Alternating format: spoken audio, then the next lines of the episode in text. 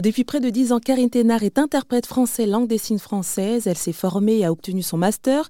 Ayant évolué dans la communauté sourde, il lui est important alors de rappeler l'hétérogénéité de cette communauté. Je crois qu'en vrai, il n'y a jamais eu de recensement. Ce qui est extrêmement flou, c'est qu'il faut bien euh, comprendre que moi, je vous parle d'une minorité d'une minorité. Mmh. C'est-à-dire qu'il y a des euh, personnes, on va dire sourdes ou malentendantes dans la, dans la société. Sauf que là-dedans, il faut enlever toutes les personnes âgées. Moi, c'est pas mes clients, les personnes âgées. Ensuite, dans les, euh, les sourds, ou pour qui ça a été peut-être pathologique ou handicap dès, la naissance, par exemple. Il y a des euh, sourds oralistes, donc dont les parents ont choisi l'oralisme et donc euh, ont vraiment fait une rééducation avec un orthophoniste, etc. Et pour qui ça a marché, surtout, parce que malheureusement, ça ne marche pas toujours. Mais euh, des sourds oralistes, et donc qui ne connaissent pas du tout la langue des signes et qui vont rester dans le monde des entendants, euh, et qui vont parler, céder de la lecture labiale, qui vont être appareillés avec euh, voilà, un résidu auditif qui va leur permettre en tout cas de, conserver ce monde vers les, auprès des entendants.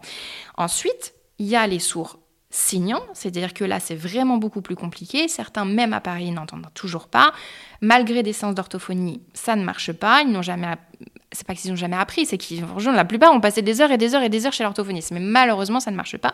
Et pour lesquels les parents peuvent aussi avoir choisi la langue des signes, parce que, mine de rien, ben, un petit, euh, c'est-à-dire que une rééducation de toute façon à l'oralisme, ça peut être des années et des années et des années. Sauf que votre petit bout, quand il rentre à l'école, ben, il a le droit d'être dans un bain euh, bienveillant où on s'adapte à lui et non pas on lui met des bâtons dans les roues en disant ben, va, tu vas avec les entendants et tu te démerdes. Il a trois piges. Donc moi, c'est vraiment ces, personnes-là, en fait, euh, qui sont mes, clients. Il y a également une autre petite partie des, sourds qui peuvent être signants ou oralistes, c'est les devenus sourds. Ça veut dire que c'est des personnes, des enfants qui sont nés entendants et qui, vers l'âge de 5, 6, 7 ans, en tout cas après avoir acquis euh, le, langage oral, vont devenir, devenir sourds. Et après, bon, c'est eux qui, plus ou moins, s'orientent vers une identité. Est-ce que la langue des signes, vraiment, ça les conforte parce que, voilà, ils ont besoin de langue des signes ou est-ce qu'ils souhaitent rester dans le monde des entendants? Enfin, voilà, ça c'est...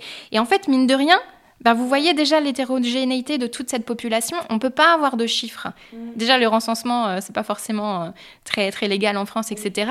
Donc là, vous imaginez bien qu'on va pas. Alors, vous, vous parlez ou vous signez? C'est impossible d'avoir des chiffres. Donc, c'est très, très compliqué. Pour en savoir plus sur le parcours de Karine Thénard, interprète français langue des signes française, rendez-vous sur rzn.fr.